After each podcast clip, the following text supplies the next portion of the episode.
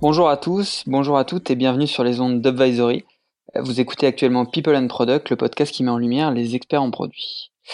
Chaque mois, nous recevons un invité qui participe au succès de produits digitaux de votre quotidien. Nous sommes Caroline et Nicolas, membres d'Advisory, à l'origine de ces podcasts, et nous sommes très heureux de vous embarquer avec nous dans ces aventures. Nous allons vous permettre d'en apprendre un peu plus sur ces personnalités, leurs entreprises, leurs produits, et de prendre le temps de les connaître. Pour ce premier numéro, nous recevons Geoffrey. Bonjour Geoffrey. Bonjour Nicolas, bonjour Caroline. Merci de me recevoir euh, sur votre podcast. Euh, merci à toi. Euh, tu es cofondateur et CEO chez Quit. On va donc parler en détail de ton produit, de la problématique de bienveillance d'un produit envers un utilisateur. On abordera aussi le système de la gamification de l'app et on finira sur des sujets de données personnelles. Donc on a un beau programme devant nous. Euh, nous vous laissons donc découvrir cet épisode et nous vous souhaitons une très bonne écoute. Euh, donc merci Geoffrey encore une fois de participer à ce premier numéro de People and Product. On va bien entendu parler de ton produit, mais avant ça, on va d'abord parler de toi. Est-ce que tu peux nous en dire un petit peu plus sur ton parcours? Alors j'étais dans mon ancienne vie un, ingénieur logiciel, donc je faisais des, je développais des, des applications web. je travaillais sur les bases de données. Enfin, c'était, j'étais un peu contrarié parce que j'aimais plein d'autres choses. Et c'est ce qui m'a amené euh, finalement à, à, créer Quit par la suite. Et donc, pour euh, si vous voulez d'autres informations plus personnelles, j'ai 43 euh, ans aujourd'hui, j'ai deux enfants. Okay. et voilà, donc, enfin adolescent d'ailleurs. Et du coup, background, ouais, ingénieur logiciel contrarié parce que j'aimais le design, j'aimais l'architecture, j'aimais les produits. Et là où je travaillais, c'était compliqué d'assouvir tous ces, tous ces, ben, toutes ces passions. Et du coup, ben, en 2012, j'ai voulu arrêter de fumer. Euh, et euh, en bon geek qui se respecte, je suis allé voir sur l'App Store les applications qui existaient et pour m'accompagner. Et ce que j'ai vu m'a pas vraiment plu, voire pas du tout. Et donc, je me suis dit, ben, pourquoi je ferais pas mon application Et de là, en fait, est née la toute première version et euh, la naissance de Quit. Et après, il a fallu un peu de temps encore, euh, quelques années, avant que je me fasse le grand saut et que je fasse du que je quitte tout euh, le confort du, du salariat pour me lancer dans, dans l'entrepreneuriat. Eh bien maintenant que les présentations sont faites, on va pouvoir entrer dans le vif du sujet. Euh, J'ai bien compris que euh, l'application était née euh, bah, suite à ton euh, envie d'arrêter de fumer. mais est-ce que tu peux nous décrire un peu plus les grands jalons clés de ton produit et aussi nous décrire le business model de l'app? Tout à fait. donc finalement, si on prend 2012 comme année initiale, hein, donc l'année 2012, c'est là où j'ai découvert que le produit, il existait finalement qu'à partir du moment où il était dans la main des clients. Donc euh, je m'étais amusé à le développer, c'était super simple, enfin simple, c'était pas trop compliqué vu mon, vu mon parcours. Euh, créer les interfaces, les écrans, c'était pas non plus euh, très compliqué. Et c'est le jour où l'application a été disponible au grand public euh, que je me suis rendu compte que finalement le boulot il commençait là. que le, le produit, c'est que quand il est en train de vivre dans les mains des utilisateurs qu'il existe et qui, qui, va évoluer. Après, les, mon principal boulot, euh, soir et week-end, ça a été pendant longtemps répondre aux gens et faire quelques évolutions de business model que comme vous le savez, euh, sur l'App Store, en fait, ils ont petit à petit introduit des mécanismes qui mm. permettaient de monétiser mieux les applications. Donc ça a commencé au début, ben, les applications étaient soit gratuites, soit payantes. Puis par la suite euh, sont arrivés les, les achats in-app. Et enfin, euh, il me semble en 2016-2017, ils ont annoncé les abonnements, ce qui a changé quand même beaucoup de choses et qui a permis justement à des applications de forme et santé ou à quelques, enfin, même dans d'autres domaines, d'avoir des business models un peu plus, euh, un peu plus viables avec la récurrence des revenus. Et c'est d'ailleurs au moment où euh, on a pu passer euh, sur un modèle par abonnement que euh, tout s'est déclenché et que voilà j'ai euh, quitté mon boulot, j'ai retrouvé deux associés et puis qu'on a monté qu'on a monté Quit, la Quit l'entreprise. Ouais. les jalons ne faisaient que suivre finalement les évolutions de business model proposées par la plateforme. Ok, donc je comprends qu'en fait le, le, le, revenu de l'app il est surtout basé sur sur l'abonnement des utilisateurs à l'application. Ouais, c'est ça aujourd'hui le, le, le, seul business model. Ouais, enfin le principal, c'est euh, application gratuite à télécharger, à utiliser et à des fonctionnalités premium dans l'application qui sont accessibles avec un abonnement. Euh, donc aujourd'hui, c'est soit mensuel, soit annuel. D'accord. Et donc c'est 10 euros par mois ou 60 euros par an. Ok, ok, très clair. Euh, tu les mentionnais justement euh, les utilisateurs qui évidemment sont sont à la base de à la base de tout euh, dans, dans ton produit. Euh, ceux qui justement se contentent d'un usage du produit en version gratuite, est-ce que tu as des informations sur bah, sur qui ils sont tout simplement? Aujourd'hui, on ne demande pas beaucoup de données aux gens. Tout ce qu'on va, on va se limiter à leur demander leurs anciennes habitudes tabagiques. Alors les, les seules données qu'on a, c'est des données euh, agrégées et proposées par les outils d'analytics qu'on a dans l'application. Donc je connais mes users, mais je sais pas euh, associer forcément euh, un user à son profil démographique. Alors ce qui d'un côté c'est bien pour le RGPD puisqu'on est vraiment on, on, demande tellement peu de données qu'on est cool mais de l'autre côté effectivement pour mener des actions marketing ou pour mieux les ou pour même pour mieux connaître nos users on se rend compte qu'on arrive à certaines limites ça, c'est un de nos gros travaux de, de, de ce deuxième trimestre, voire troisième trimestre de cette année. C'est comment on peut faire en toute euh, transparence et bienveillance pour récolter des données euh, ben, pertinentes pour nous et qui nous aident à améliorer le service offert. Il y a même des demandes des utilisateurs qui, qui disent ben, vous devriez nous demander un peu plus d'infos pour pouvoir personnaliser encore mieux votre produit. Ça nous rassure un petit peu sur la démarche. Et oui, donc finalement, c'est un peu comme toutes les applications. Si les gens ils lancent l'application régulièrement, s'ils ont des sessions tous les jours pendant les premiers jours, ben, c'est un facteur déterminant de succès, que ce soit pour garder les gens euh, en usage gratuit ou même pour les ceux qui s'abonnent, sont forcément ceux qui vont utiliser plus l'application au jour le jour. Un peu comme Twitter avait, avait identifié à l'époque que les gens qui euh, followaient au moins X personnes, ben, ils restaient beaucoup plus longtemps dans la plateforme. Ben, nous, c'est un peu la même chose on a identifié que si les gens ils font certaines actions dans l'application, bah ça va faire ça va les faire en sorte qu'ils restent le plus longtemps possible. Mmh. Donc la clé c'est vraiment se concentrer sur euh, l'expérience de la toute première déjà, elle est essentielle et l'expérience des premiers jours, premières semaines. Parce qu'au final, après, la, courbe de, décroissance est la même, mais elle permet juste de commencer beaucoup plus haut, puisqu'il y a moins de, il y a moins de gens qui, qui quittent l'application au début. Ouais, bien sûr. Et, justement, du coup, donc tu disais que c'était principalement des données de, comportement forcément que tu avais sur tes utilisateurs, puisque puisque tu en collectes peu, enfin le, le strict nécessaire, on va dire sur sur les personnes, on va dire euh, que sont tes utilisateurs. Et justement, est-ce que tu arrives à identifier des tendances ou alors des comportements euh, qui, enfin, particulier, disons, pour ceux qui utilisent la version premium Est-ce que tu arrives justement à, à, à, détecter, on va dire, euh, ceux qui ceux qui vont derrière utiliser la version premium et, et du coup, est-ce que tu arrives à en déduire aussi de les motivations qui font que certains utilisateurs, parce qu'évidemment mmh. tous sont là pour euh, pour arrêter de fumer, mais que certains euh, passent le cap de l'abonnement et utilisent le, la version premium? Il y, a, beaucoup de critères qui rentrent en qui rentrent en jeu, évidemment. Euh, alors jusqu'à peu, donc jusqu'à il y a euh, à peu près un mois, euh, les, les, versions, les fonctionnalités payantes étaient uniquement entre guillemets des, euh, des améliorations des versions, enfin des, des fonctions existantes. Donc les gens avaient, euh, ils avaient plus de stats, ils avaient plus d'éléments de motivation et en gros ils apprenaient un peu plus de choses sur eux-mêmes. Et depuis peu, on a rajouté des, des, des fonctionnalités qui sont exclusives au premium. Alors du coup, cela, ben, je peux évidemment vous dire que les gens qui utilisent ces fonctionnalités, ben, ils ont tendance, ils sont obligés de passer par le premium pour en profiter. Donc ça, ça va être les gens qui arrêtent de fumer et qui utilisent des substituts ou la vape. Ben eux, ben, s'ils veulent utiliser notre module dédié, euh, dédié pour eux, ben, ils doivent payer. Et avant ça, ben, effectivement, ben, c'était, euh, il y a plusieurs typologies. En fait, il y a les gens qui sont déjà, euh, enfin, sérieux entre guillemets, ils sont tous sérieux à propos de leur arrêt, mais ceux qui sont encore plus sérieux, en fait, ils vont avoir tendance à payer que euh, payer c'est un engagement aussi. C'est finalement si je paye pour quelque chose, j'augmente euh, directement mes chances de succès. Ouais. Ça, par, par, exemple, récemment, on a vu un utilisateur, euh, je suis un peu tombé par hasard, euh, un Norvégien qui utilisait Quid depuis plus de deux ans et qui payait tous les mois. Et pourtant, il faisait pas beaucoup de sessions et il mettait son app à jour tout le temps. Et donc, il utilisait l'app, hein, et, par contre, il faisait pas grand-chose dans l'app, mais juste peut-être le fait de payer, ben, ça le maintenait dans, dans son idée que c'est bon, c'était derrière lui, et que c'est toujours moins cher que d'acheter un paquet de cigarettes tous les jours. Après, évidemment, les gens qui fumaient plus, donc qui, en, qui fumaient plus d'une quinzaine de cigarettes par jour, ont aussi plus tendance à payer, parce que pour eux, la notion d'économie est plus importante, de santé aussi. Donc finalement, nous, les, les, profils comme ça qui ont plus tendance à payer, c'est euh, ça va être selon euh, ben, les anciennes habitudes tabagiques essentiellement et euh, l'usage dans l'app s'ils ont un besoin spécifique. Hmm. Et après, pareil, c'est aussi très l'app est disponible en, en 15 langues et dans le monde entier.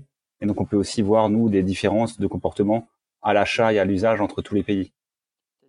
Par exemple, les, les Américains ont, ont, beaucoup plus tendance et de facilité à, ou les Anglais à payer pour un service relatif à la santé, alors qu'en France, on va des fois avoir des gens qui vont nous reprocher euh, le fait d'avoir une partie payante en disant que voilà que c'est euh, pas normal de, de, de, que pour la santé ce soit payant. Donc voilà, ça c'est lié au fait qu'en France on a un service de santé euh, plutôt sympathique qui fait que voilà les gens perdent le réflexe de payer pour leur santé.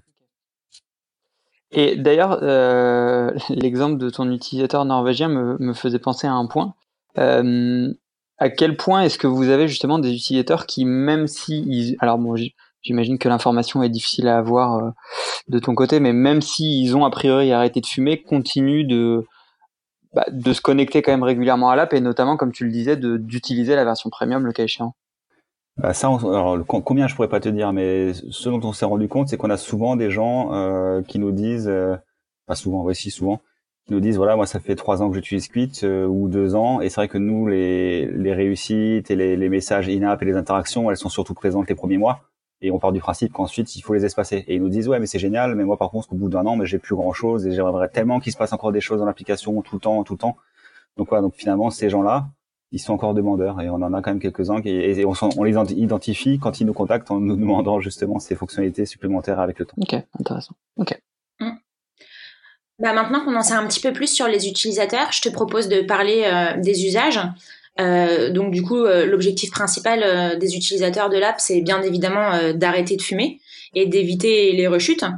Euh, sur le site, mais aussi sur l'app, euh, on voit euh, que les notions de renforcement positif, de déculpabilisation de l'action de rechute sont très présentes. je comprends que derrière ces notions, l'appli cherche à aider les, les anciens fumeurs à, se tenir éloignés de la cigarette. Comment l'appli aujourd'hui, elle, accompagne l'utilisateur dans, dans l'échec? Ouais, bah, alors peut-être dit une chose très intéressante, c'est effectivement l'application, c'est du, ça, c'est pas forcément une baguette magique qui va aider les gens à arrêter de fumer. Par contre, à partir du moment où ils veulent essayer d'éteindre leur dernière cigarette, c'est là qu'on c'est là qu'on se positionne et qu'on arrive mm-hmm. pour justement les aider à pas à pas reprendre. Et euh, moi j'étais fumeur hein, parce que j'ai fait l'application pour moi et euh, dans mes diverses expériences de ou tentatives de sevrage euh, précédentes, je me rendais compte autour de moi que le plus dur c'est pas forcément les premiers jours, quoique les premiers jours sont durs, mais c'est pas le plus dur. Le plus dur c'est quand on croit qu'on est qu'on est qu'on est qu'on est sevré. Ouais. Au bout de quelques semaines, on va se dire ça fait trois semaines que j'ai arrêté, c'est super. Je vais sortir avec des amis en un week-end le soir et je vais prendre deux, trois bières. Les amis vont sortir sur le trottoir, ils vont dire bah tiens t'en veux juste une? Parce que les amis ils sont comme ça. Et on va se dire bah ouais juste une c'est pas c'est pas très grave. Finalement on va fumer deux trois cigarettes dans la soirée et le lendemain on va se réveiller en se disant je suis fumeur. Je suis de nouveau fumeur. Et c'est ça contre contre quoi on lutte. Et nous en fait on dit pas ça, on dit bah vous allez juste enregistrer votre cigarette dans l'application on, vous allez dire ce qui s'est passé, pourquoi est-ce que vous l'émotion que vous ressentiez, l'état, le, déclencheur. Et on a intégré un concept d'énergie en fait qui va un peu baisser, mais la personne verra qu'avec le temps elle remonte. Et tout est fait pour que la personne ne perde pas ses réussites, que son progrès ne soit pas perdu. Et en fait, on la, renforce comme ça en lui disant, bah non, c'est quand on arrête de fumer, on a le droit de tomber. C'est comme quand on, apprend à marcher, ben on va tomber plein de fois. Et pourtant, aujourd'hui, on marche tous. Donc c'est pas quelques échecs à un moment donné qui nous ont empêché de nous, tenir, de, nous tenir debout et de savoir marcher. C'est exactement le même principe. Parce que ce qu'il faut savoir aussi, c'est qu'en fait, on, on n'est pas fumeur, on apprend à devenir fumeur. Mm. Et du coup, nous, on doit désapprendre, on doit réapprendre à devenir non-fumeur. Donc c'est un apprentissage et dans l'apprentissage, on a le droit à l'échec. Et c'est tous ces messages-là qu'on essaie de véhiculer euh, à travers l'application et, euh, et nos échanges avec les utilisateurs quand ils nous contactent. D'accord. Et donc du coup, en fait, euh, c'est aussi euh, derrière tout ce concept que euh, on peut on peut parler de, de, produits bienveillants envers les utilisateurs? Euh, ouais, tout à fait. On, on, a fait un gros travail pour euh, dans tous les wordings de l'application, pour dans nos communiques, dans, dans, nos emails, sur les réseaux sociaux. Il y a souvent des débats d'ailleurs en, en, en, interne en fonction de ce qu'on publie, de ce qu'on publie pas. Et Genre il y a des tous les articles culpabilisateurs par exemple, on les relaie jamais. D'accord. Qui vont dire ben il y a tant et tant de morts, euh, fumer ça fait ci, ça fait ça, c'est mal. Oui, les gens le savent, c'est écrit sur tous les paquets de cigarettes que si vous fumez, vous allez mourir. Mais ben, en fait, la culpabilité ne marche pas. Hmm. C'est si ça marchait, il y aurait ça serait fini, il y aurait plus de fumeurs, c'est écrit sur tous les paquets de cigarettes. Donc hmm. aujourd'hui, les gens savent que fumer tue, mais cette partie de, de culpabilisation n'est pas efficace. C'est pas un moyen efficace pour euh, aider au sevrage si les personnes sont euh, addictes entre guillemets, c'est pas forcément de leur faute. Au contraire, et le côté culpabilisateur en fait fait porter la faute sur le fumeur. Et ce qui est faux, parce que si la personne fume, c'est parce qu'elle s'est fait laver le cerveau par le marketing des, des cigarettiers mmh. depuis 30, 40 ans, ou parce que ses parents fumaient, parce que des amis fumaient. Voilà, il y a toujours des, des raisons la personne n'est pas forcément responsable, ou en tout cas certainement pas à 100%, on peut dire allez, responsable à 2%. Je l'accorde, je laisse 2%, et ben nous on va lui faire en sorte de lui faire comprendre que si elle fume, ben c'est pas forcément de sa faute et qu'on est là pour l'aider. et, euh, et que ça passe par voilà tout le wording dans l'application, les messages qu'on envoie, le choix des couleurs. Enfin, tout le branding a été, a été, conçu avec ça, ça à l'esprit. Ok, donc c'est vraiment l'idée de dédramatiser l'échec et plutôt prendre ça comme une force et derrière être plus fort dans, dans, dans son sevrage. Oui, c'est pas un échec, c'est un apprentissage. c'est ça. Ah, tomber, voilà, donc c'est ces choix de mots. On, on essaie de, de, jamais être négatif dans nos choix de mots et de, de, tout faire en sorte de tout passer euh, au filtre du euh, voilà de, de, cette bienveillance et on se dirait est-ce que moi c'est quelque chose que j'aimerais qu'on me dise si je ne réussis pas? Et si ça répond à cette question en général c'est quelque chose qu'on peut dire. Et donc voilà donc c'est vraiment basé autour de, de l'apprentissage et euh, de, on apprend son comportement et sa relation en fait qu'on avait avec l'addiction et la comprendre, en fait, c'est comprendre et accepter, c'est euh, plus de la moitié du travail de fait. Ça, c'est des, des principes de thérapie comportementale qui sont qui sont dans l'application et qui font en sorte que voilà, c'est reconnaître une émotion, enfin une, émotion négative ou une émotion quand elle arrive, comprendre pourquoi elle est là et du coup euh, accepter et comprendre, c'est euh, un gros du travail qui est fait pour derrière réussir à la à la dépasser. Ok, c'est très clair. Sur le contenu de l'application, justement, euh, donc oui, il y a aussi et surtout un bon nombre de KPI euh, à disposition donc via le tableau de bord. Euh, dans la version gratuite, on retrouve du coup trois KPI dévoilés de base, donc l'argent économisé, le nombre de cigarettes non fumées et le nombre de jours passés en tant que quitter.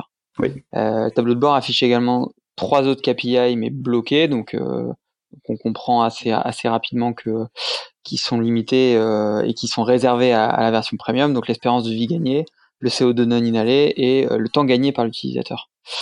Euh, aujourd'hui, euh, comment vous avez fait en fait le choix justement entre les KPI qui sont visibles de base et ceux qui sont entre guillemets à débloquer?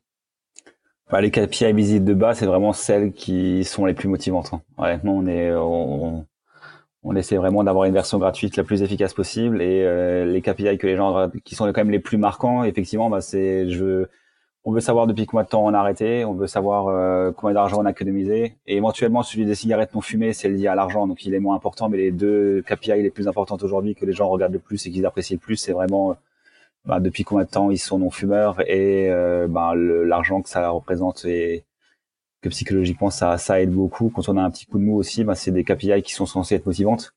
Et de se dire donc le côté Twitter depuis c'est le, le, principe de, de Strict euh, je pense que c'est en de série. enfin d'enchaînement des succès. Donc voilà de série voilà de série. Donc on se dit bah, j'ai une belle série je vais pas la casser. Et l'argent bah c'est se dire bah voilà c'est si je replonge bah, c'est tout cet argent que je gagne que j'économiserai plus. Même si souvent euh, malheureusement on n'arrive pas à économiser tout ce qu'on met de côté entre guillemets pour la cigarette parce qu'il faut continuer à se faire plaisir et c'est même c'est même recommandé mais malgré tout voilà on se rend compte de combien ça représente et surtout sur du long terme c'est euh, des sommes assez conséquentes et du coup, on voit qu'il y a des, euh, il y a des KPIs qui sont euh, à débloquer. Est-ce que ça fait partie du système de, de gamification de l'app? Euh, Comment euh, l'utilisateur il fait pour passer les niveaux, pour débloquer des KPIs Voilà, la, toute la partie de la couche de gamification, elle est liée aux réussites. Donc en fait, il y a aujourd'hui, je sais 80, 80 réussites à peu près à débloquer, donc 80 paliers qui sont euh, en, en, qui ont été en fait qui sont construits pour que ça dure à peu près deux ans pour arriver au bout. donc pourquoi enfin deux ans je reviendrai après dessus et l'idée c'est chacune de ces réussites quand vous la débloquez vous gagnez des points d'expérience comme dans un jeu et ces points d'expérience vont vous faire passer des niveaux et en fonction du niveau où vous êtes vous allez gagner ou pas un grade. Et donc vous allez commencer niveau 1 euh, amateur etc etc et le but c'est de devenir le cuiter ultime à la fin au bout des deux ans. Ah oui d'accord. Et donc tout a été tout a tout a été calculé pour que cette progression euh, dure spécifiquement ce temps parce qu'on sait scientifiquement si vous euh, si vous êtes non fumeur depuis un an donc c'est déjà un bel exploit. Par contre vos chances de rechute sont toujours de 15%. Et si vous arrivez à deux ans, bah en fait vos chances de rechute, vos risques de rechute sont seulement de 3%. Et donc ils sont liés en général à des événements de vie euh, bah, pas très pas très amusants, décès, divorce, etc., etc. Donc finalement réussir à faire tenir les gens deux ans, c'est leur assurer en fait une vie sans tabac. Mmh. Et du coup, on a tout construit tout ce modèle de, de gamification autour de, de cette idée-là, faire en sorte qu'il y ait des réussites, avec aussi un principe de progression euh, non linéaire où, ben, au début, c'est là où il faut le plus de soutien, c'est les premiers, les premières semaines, les premiers mois.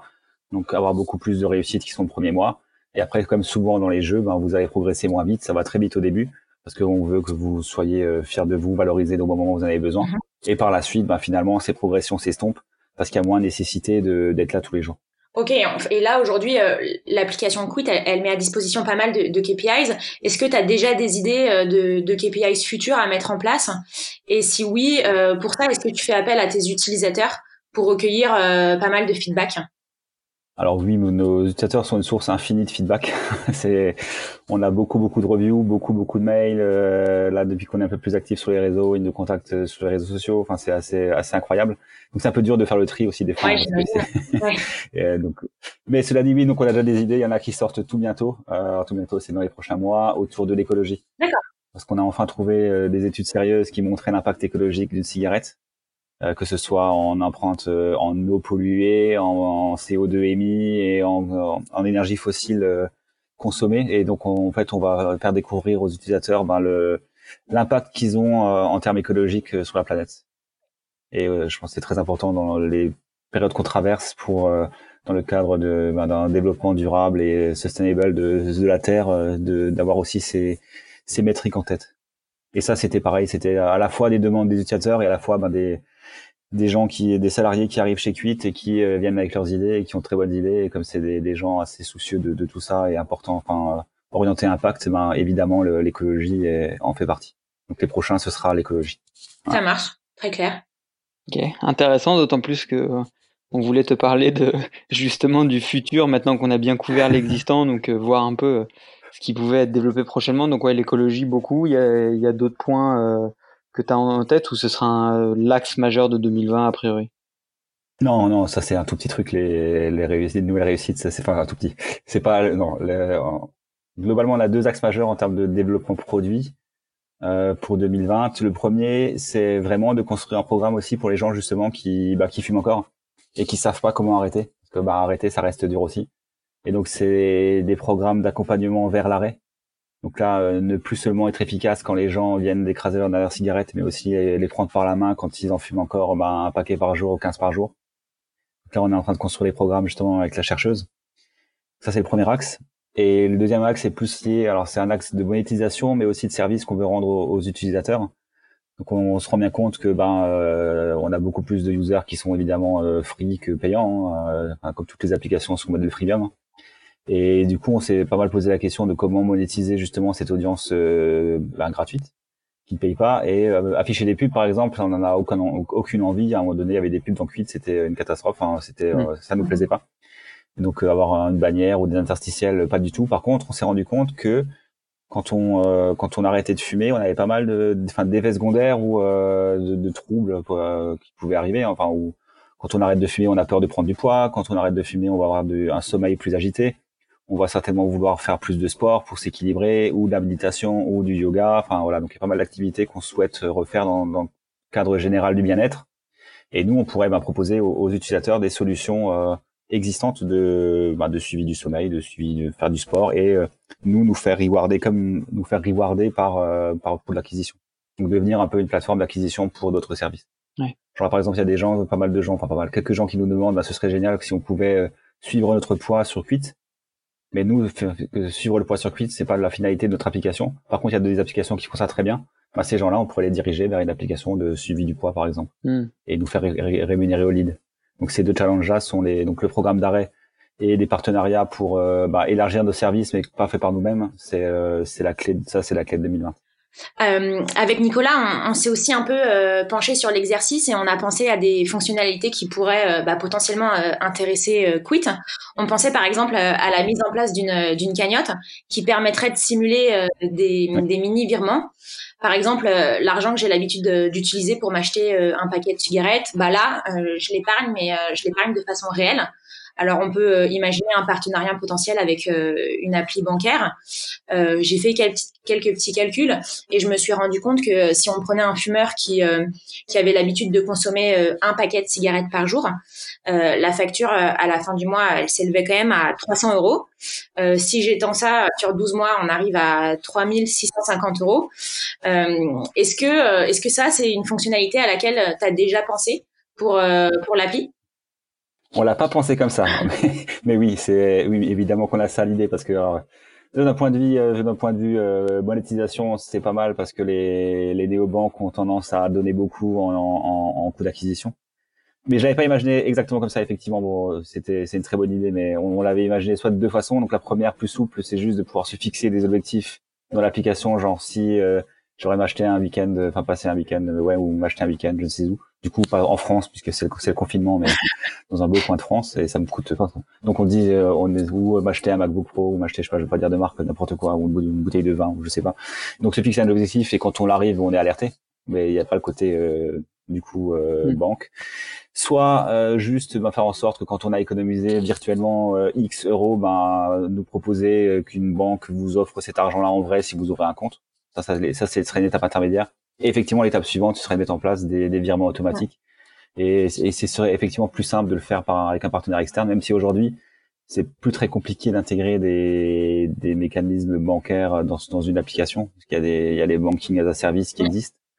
Mais voilà, ça c'est un peu plus loin. Mais oui, cette idée de s'associer à des banques pour euh, concrétiser plus réellement cet argent économisé, c'est une excellente idée. Et oui, on l'a sur la, on l'a sur la roadmap.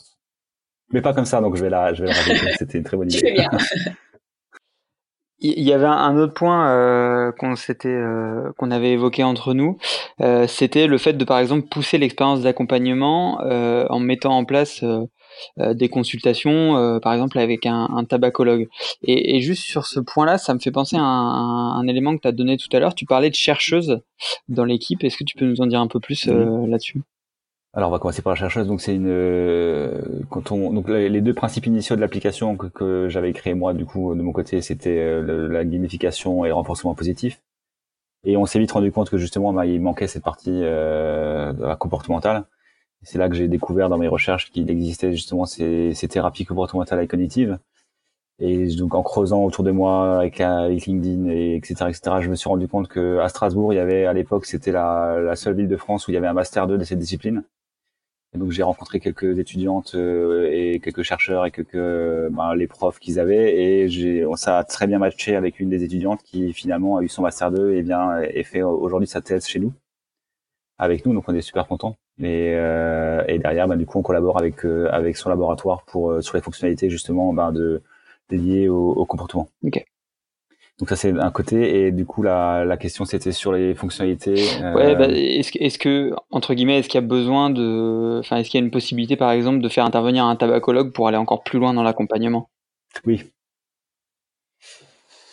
alors, un, un, tabacologue en live, ce serait euh, un peu coûteux. On pourrait le faire, mais c'est coûteux. Euh, ce qu'il y a des concurrents qui font, et c'est pas trop mal, on va, faut qu'on creuse, c'est euh, on peut poser une question sur un chat et avec une réponse sous 24 heures. Alors ça, c'est quelque chose qu'on peut envisager. Et aujourd'hui, donc, on a des groupes privés sur Facebook, donc un en français et puis un en anglais aujourd'hui. Et une fois toutes les deux semaines, je crois, on organise une session où les gens peuvent poser euh, toutes les questions qu'ils veulent à notre chercheuse, qui leur répond. Donc on a déjà commencé à mettre ça en place et ça a pas mal de succès.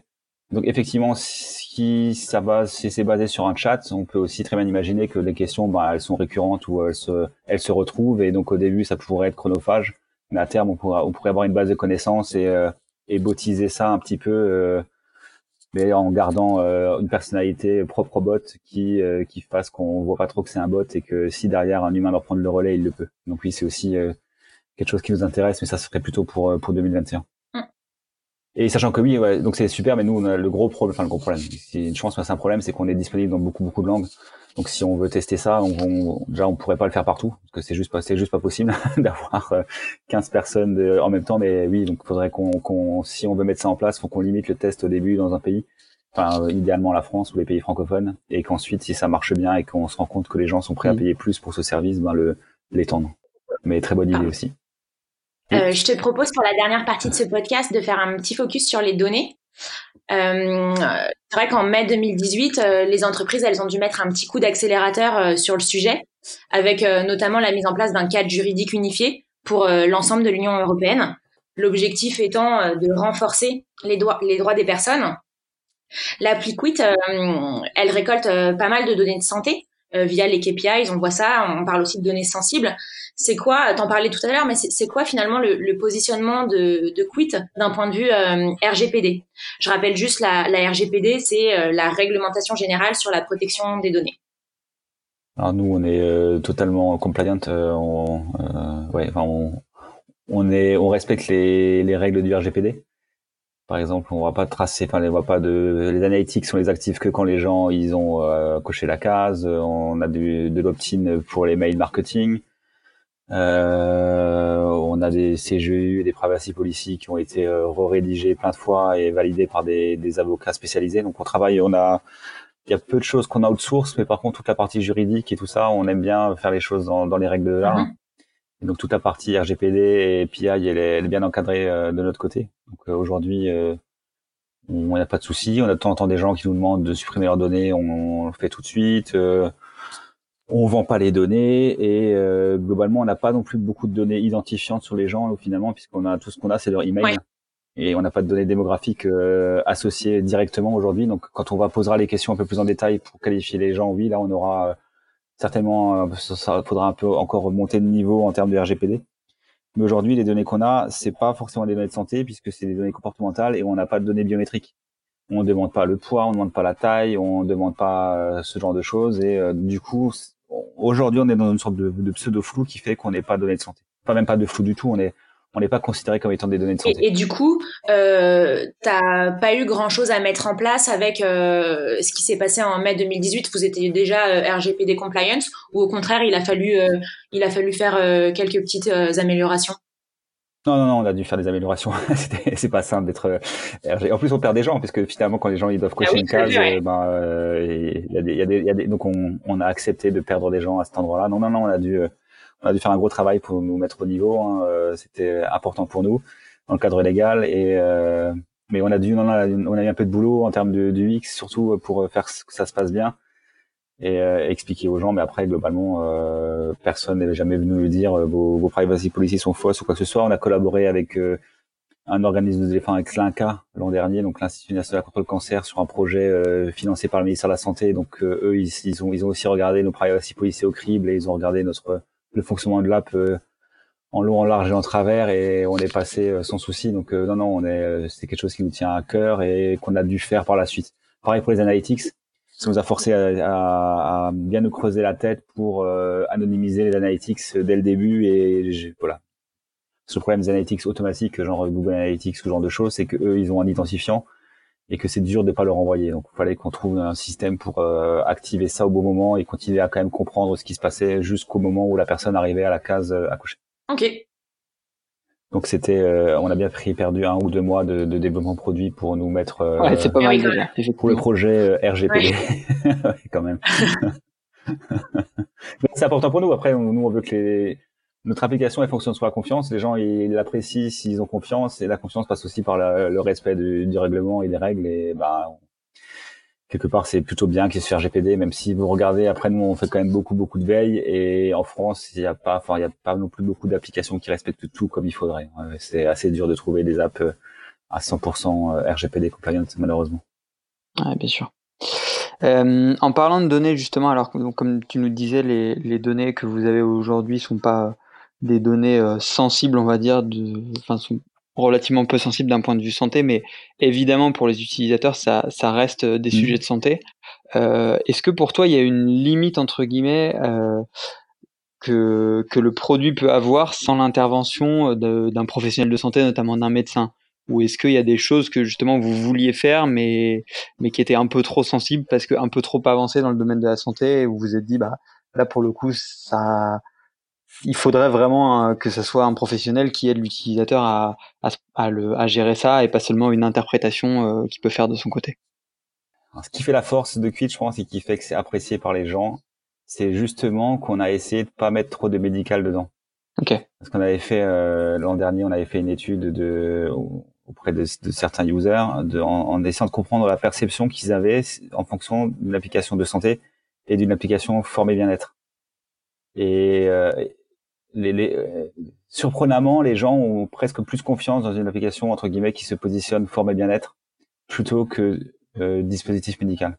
D'accord. Voilà, même si c'est quelque chose, si on voulait euh, creuser plus le marché de la santé euh, en termes enfin, des assurances, des mutuelles, etc., etc. En France, hein, je dis ça en France hein, parce qu'ailleurs c'est pas une question. Mais en France, avoir des validations software medical device, ce genre de choses, oui, ça sens.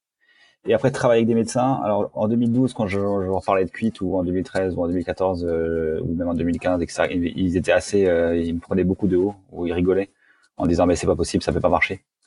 Et en fait, aujourd'hui, ben, c'est plutôt eux qui nous demandent plutôt à collaborer avec nous, donc on est content. Et là, par exemple, on fait euh, une autre thèse de, sur euh, comment les comment Quid pourrait aider les médecins à mieux traiter les patients qui viennent les voir. Donc ça marche plutôt dans l'autre sens. C'est comment on se positionne pas de comment les médecins pourraient nous aider. Nous, c'est vraiment nous, comment nous on peut aider les médecins à rendre un meilleur service. Et je pense que dans ce sens, c'est beaucoup c'est beaucoup plus simple. C'est pas mal. Je pense que le toit de 2012 aurait aimé euh, t'entendre dire ça, pour le coup. oui, ouais, il aurait aimé, il aurait dit accroche-toi, c'est t'inquiète pas, ils ouvriront les yeux à un moment donné. et oui, mais après comme il y a tellement de, enfin, qui aurait imaginé que, euh, je sais pas tout, que, les gens se remettent en face du yoga, que la méditation, que la méditation devienne quelque chose, etc., etc. Tout ça, ça c'est et 99% c'est à cause des apps. Hein, mm. Si la méditation, s'il n'y avait pas Headspace ni Calm, ça existerait pas quoi. Enfin, c'est, faut pas se leurrer quoi. Et le yoga, c'est un peu pareil, le fitness à la maison, etc., etc. Les, enfin, les gens reprennent conscience qu'on peut faire du sport et de l'activité sans forcément aller en salle de sport et ce genre de choses. Donc c'est un peu les mêmes perceptions qui changent pour la pour la santé. Et donc là, donc on attend de voir. On dans, l'application, l'utilisateur peut déjà partager ses données avec son médecin. Donc il a un petit bouton, il appuie dessus et il partage ses données bah, avec qui il veut. Mais après c'est plus comme c'est ses données que lui partage, on, sort du cadre du RGPD. Et idéalement, ça c'est fait pour partager avec son médecin ses données comportementales.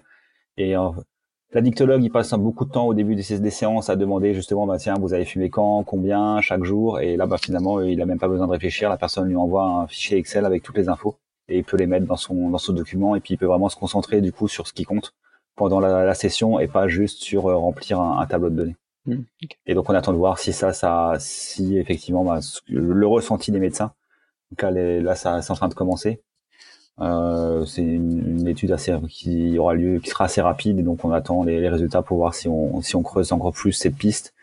Et dans ce cas, ben, ce qui, ce qui sera certainement utile ou nécessaire, ce sera d'avoir une interface euh, vue médecin où lui il aura euh, sur une interface web ben, directement accès aux données de tous ses patients.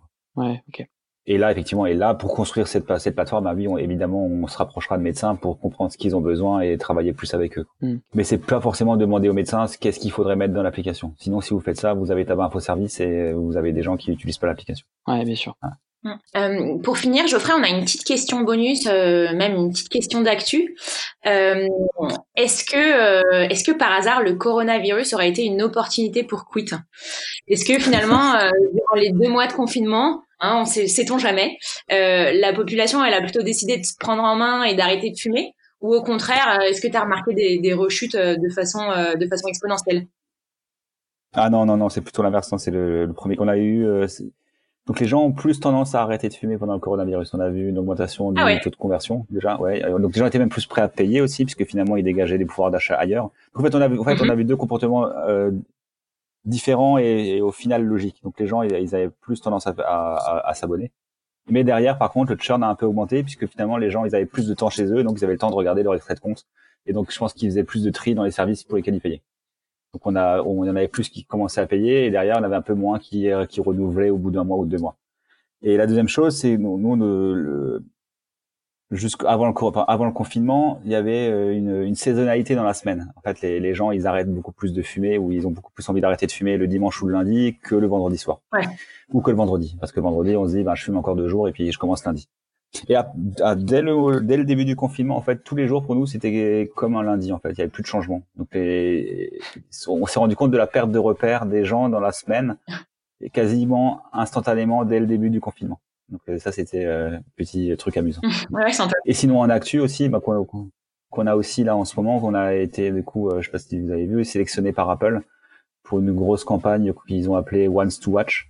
En fait, tous les App Store européens se sont réunis pour sélectionner 8 apps au niveau européen pour qui rendaient service dans la vie de tous les jours. Et du coup, on est super fiers parce qu'ils ont ils ont choisi Quit et donc ça fait depuis depuis le 14 mai qu'on est pas mal poussé en avant dans tout l'écosystème Apple. Donc c'est aussi une belle validation euh, quand tu as une app et que le, bah, la plateforme te, te, met en avant à, à ce point, bah, c'est aussi une belle euh, validation de, de, notre travail. Bah ouais, carrément. Bah félicitations hein, d'ailleurs. Hein. merci, merci. C'était cool. Euh, ok, bah écoute, merci Geoffrey de nous avoir fait confiance pour, euh, pour cette première édition. On, on en sait un peu plus maintenant sur ton produit et on te souhaite d'accompagner du coup toujours plus de personnes dans, dans leur sevrage. Et effectivement, grâce à ce que tu nous disais là, je, je pense que ça va être le cas. Euh, Est-ce que tu veux conclure par, par un petit mot? Non, mais merci à Bizori, merci à toi Nicolas, merci à Caroline et c'était c'était cool. Et je, j'ai hâte d'écouter les suivants du coup de, de la de la série. Bah merci, merci beaucoup Geoffrey. Et sinon, on vous dit à très vite pour un nouveau numéro de People and Product. Merci.